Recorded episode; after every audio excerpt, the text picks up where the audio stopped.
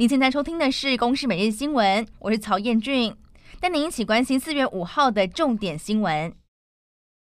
新冠肺炎疫情新增两百八十一例确诊，其中两百一十六例属于本土个案，以新北市的新增九十一例最多，其次是基隆市三十三例，台北二十八例。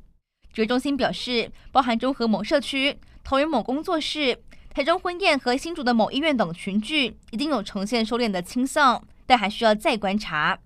除此之外，国内新增一例中症病人，是一名六十多岁的女性，有糖尿病史，曾经有施打过三剂疫苗，CT 值十四点七，没有明显的肺炎，还有呼吸道症状，目前使用瑞德西韦，生命迹象稳定，正在住院隔离，但没有住到加护病房。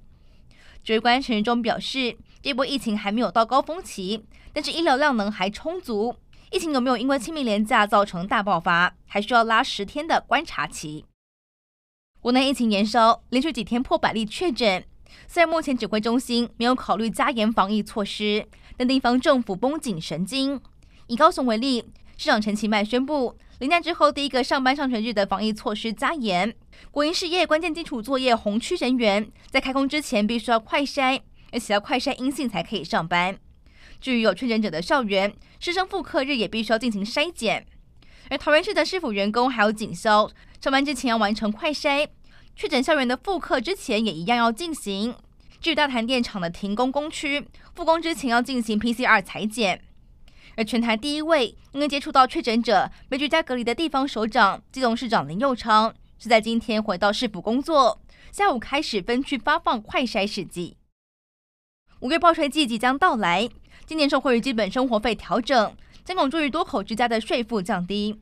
除此之外，单身族年收入四十点八万以下，双薪无小孩的顶客族年收入八十一点六万以下，双薪育有两名学前幼儿的四口之家。年收入一百二十三点二万以下可以不用缴税。清明连假最后一天，国道还有苏花路廊开始涌现北返车潮。国五北上宜兰到头城北向路段，上午十点多出现紫爆，时速不到二十公里，预估会塞到晚间八点。而另外，今天西半部地区阳光露脸，局部地区气温可能会飙升到三十度以上。而东半部是整天都有局部性的短暂雨。俄军在乌克兰首都基辅近郊布查镇传出有屠杀平民，消息震惊了国际社会。欧洲国家也再度驱离俄国的外交人员，同时准备要展开更多的制裁措施。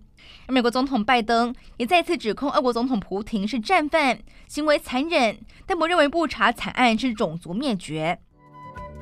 以上内容由公视新闻制作，感谢您的收听。